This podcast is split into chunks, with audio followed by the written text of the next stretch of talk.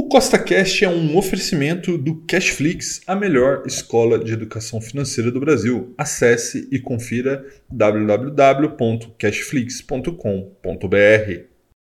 Seja bem-vindo a mais um vídeo que tem por único objetivo colocar mais dinheiro no seu bolso. E no vídeo de hoje a gente vai ter mais um episódio do Costa Responde, né? Que é onde eu respondo perguntas que vocês deixam aqui no YouTube ou no meu Instagram, que caso você não me siga lá é @scostafael. E uma pergunta que eu venho respondendo bastante nas últimas semanas, né? É se vale a pena investir em ETFs que pagam dividendos. Né? Então vamos lembrar que até pouco tempo atrás não existiam esses tipos de ETFs só que houve uma mudança né, na resolução da CVM, com essa mudança houve a possibilidade de é, ETFs pagarem dividendos. Né? Só que o que acontece? Ainda, primeiro, é um produto, né? lembrar que o ETF é um produto financeiro, então é um produto financeiro ainda muito incipiente, está começando aqui no Brasil, então é importante ver como é que vai ser o comportamento dele.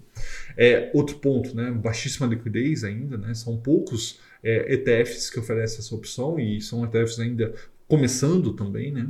E tem um outro ponto mais importante que é uma ineficiência fiscal, né? Rafael, o que é isso? Hoje, né, nesse momento que eu gravo, é, dividendos de empresas no Brasil são isentos de imposto de renda. Então, se você tem lá Petrobras, Banco do Brasil, Itaú, Bradesco, essas empresas te pagarem dividendos, você vai ser isento de IR.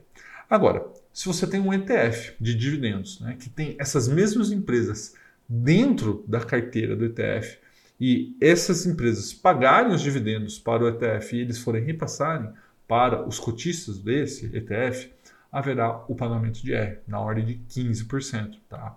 Então, é, para mim, esse ainda é um produto que é ineficiente. Né?